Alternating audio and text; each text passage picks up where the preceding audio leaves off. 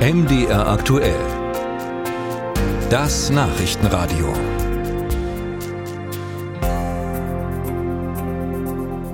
Jetzt geht es uns um den Nahostkonflikt und seine Auswirkungen auf unseren Straßen in Deutschland. Über 500 pro-palästinensische Demonstrationen hat das Bundesinnenministerium seit dem 7. Oktober in Deutschland erfasst. Demonstrationen, auf denen Solidarität mit den Menschen in Gaza gezeigt werden soll, genauso wie Kritik am Vorgehen Israels. Israel-Kritik mischt sich da aber auch immer wieder mit Judenhass.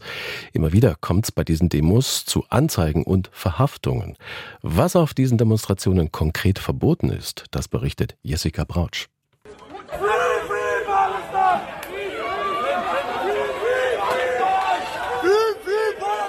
Befreit Palästina rufen die Menschen hier bei einer Pro-Palästina-Demonstration in München.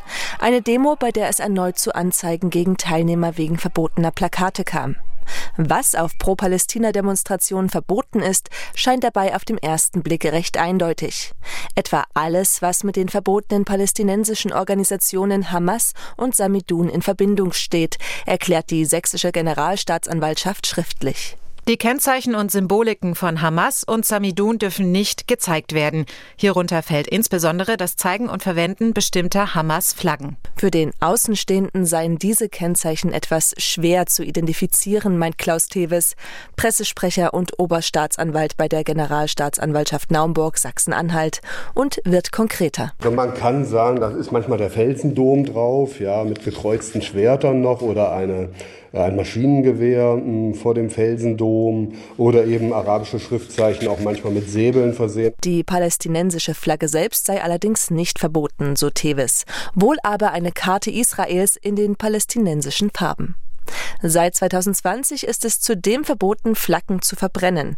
Und klar ist auch, dass Aufrufe wie Intifada bis zum Sieg oder Zerstör Tel Aviv strafbar sind. Also Äußerungen, die entweder volksverhetzend sind oder die Kriegshandlungen billigen oder die öffentlich zu Straftaten aufrufen. Auch das Spielen und Singen bestimmter Lieder kann strafbar sein. Etwa dieses palästinensische Lied, das zur Bombardierung Tel Avivs aufruft.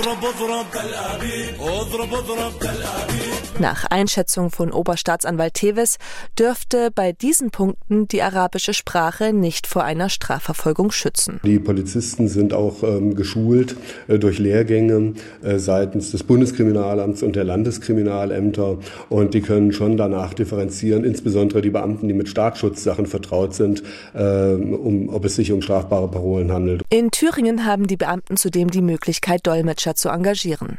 Doch die einzelnen Parolen allein reichen oft nicht, um strafbar zu sein. Beispiel der seit den 60er Jahren existierende Slogan From the River to the Sea, Palestine will be free. Ein Satz, der ein freies Palästina vom Fluss Jordan bis zum Mittelmeer beschwört, also auch auf dem jetzigen Staatsgebiet Israels. Klaus Teves stellt dazu klar, ob irgendwas strafbar ist oder nicht strafbar ist. Die Entscheidung obliegt allein in Deutschland den Gerichten der unabhängigen Justiz. Die nur die Justiz kann uns sagen, ob die Parole im Einzelfall strafbar ist oder nicht. Entscheidend sei dabei der Kontext. Mehrere Generalstaatsanwaltschaften haben nun allerdings angekündigt zu ermitteln, sollte diese Parole bei Kundgebungen verwendet werden. So auch die in Thüringen und Sachsen-Anhalt. Was auf Pro-Palästina-Demonstrationen in Deutschland verboten ist, das ist nicht einfach vor Ort festzustellen. Jessica Brautsch berichtete. Musik